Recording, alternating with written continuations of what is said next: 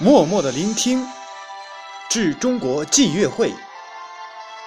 作者：双燕。朗诵：文字有情。走进你，默默的聆听，美妙的音符像一个个精灵，文字搭起梦幻的舞台。歌喉洋溢生活的热情，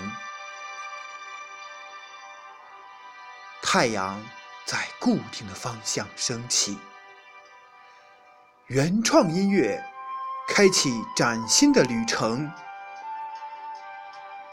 笔下的词句难免稚嫩，却用真实谱就着心声。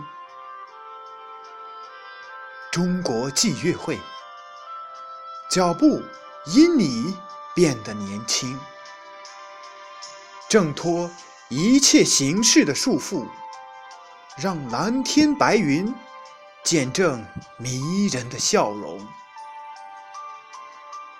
中国祭乐会是一缕柔和的春风，岸边的垂柳向你致意。